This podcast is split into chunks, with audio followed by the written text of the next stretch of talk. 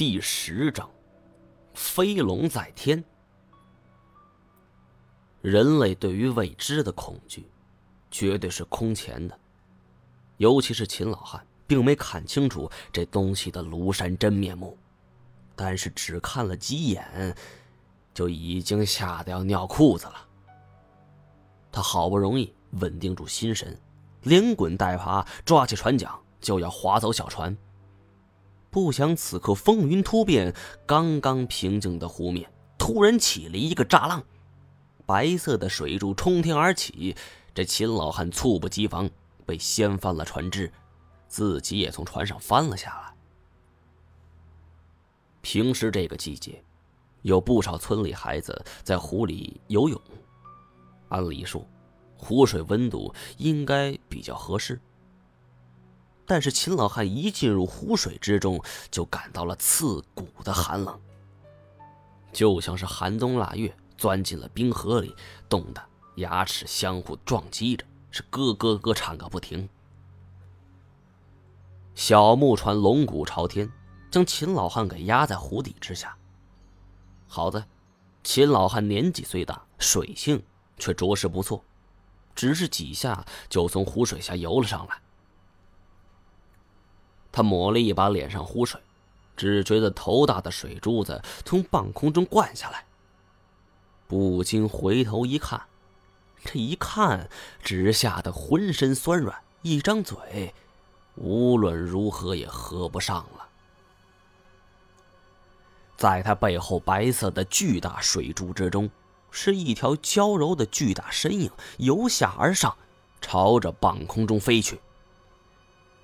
这条身影距他仅仅不足五米之遥，水柱的浪花毫不客气拍在他的脸上。但此时秦老汉也顾不得摸水了，他整个人已经看傻了。不必细说，这就算是二傻子也能看明白，这哪儿他妈是什么蟒蛇呀？这蟒蛇怎么会飞呢？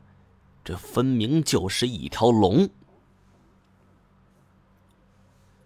这条龙的腰围，足足有五六米，身上鳞片巴掌大小，浑身泛着青黑色光晕。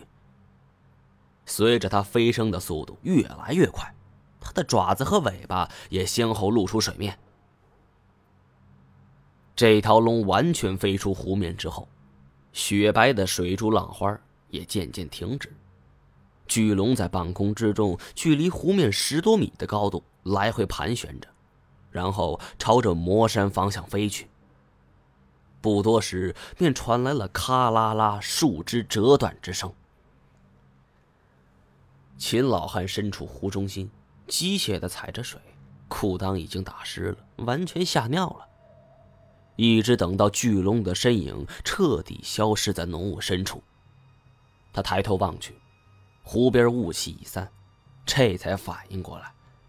原来那团浓雾也随着巨龙的前行移动着，他狠狠地扇了自己两嘴巴，然后朝着岸边游去。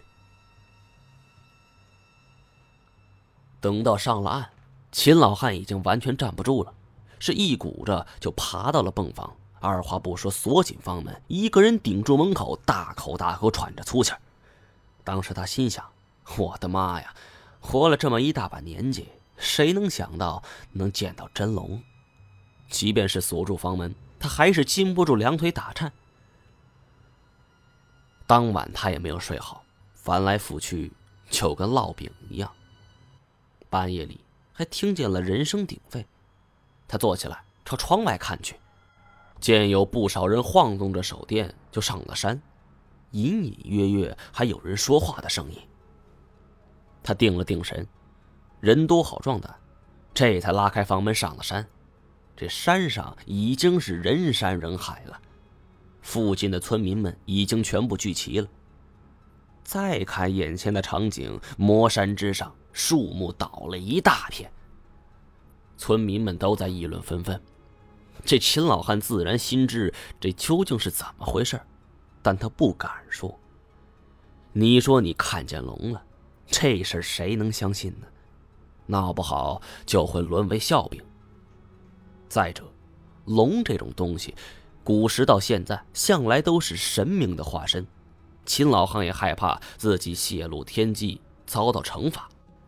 虽然他之前是个无神论者，可自己亲眼见到了真正的龙还是活的，他就已经彻底沦陷了。自从魔山鬼道事件以来，被成为全村人乃至全国人的大事件，大家议论纷纷，各种说法层出不穷，更有甚者宣传是非自然力量，譬如 UFO 之类的。秦老汉听到这种说法，心里别提有多悲屈了。以往按他的性格，这事儿有十分，恨不得说成二三十分。可眼下遭遇真龙的这事儿，甭说十六七分了，就算是个一两分，大家也不会相信。所以自从那天过后，秦老汉就收敛了性子，天天去龙王庙叩拜，只希望龙王爷不要怪罪自己，自己保证不会说出去。听完了秦老汉的讲述，小舅整个人也吓呆了。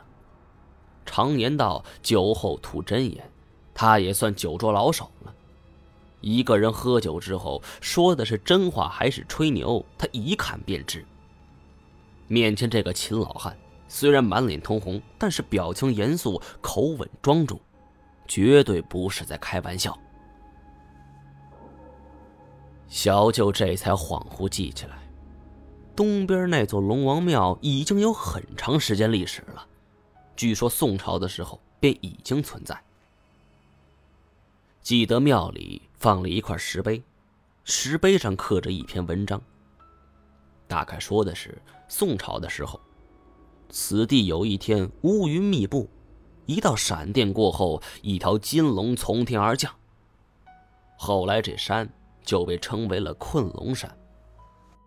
宋仁宗得知此事后，亲来祭拜，后来觉得。困龙二字不吉利，认为天降真龙，真龙历经磨难，所以改名为魔山。龙本是升腾之物，突然从天上降了下来，是不吉之兆。当地县衙门也是诚惶诚恐，连忙修筑了一座龙王庙。自此香火不断，直到今日。小舅文化水平。肯定没那么高，能看懂石碑上的文章，这都是他从老人口中听来的。小时候当成故事听，没想到这竟然都是真的。从泵房往回走的时候，小舅心里有了一个大胆的想法：抓龙。他这个人自小胆大包天，偷鸡摸狗更是家常便饭，进看守所就跟回家一样。人类犯罪的最终目的是为了满足个人贪欲，小舅的贪欲就是无限的。很快，一个罪恶的计划在他的心里诞生了。锁龙诀本集完，感谢您的收听。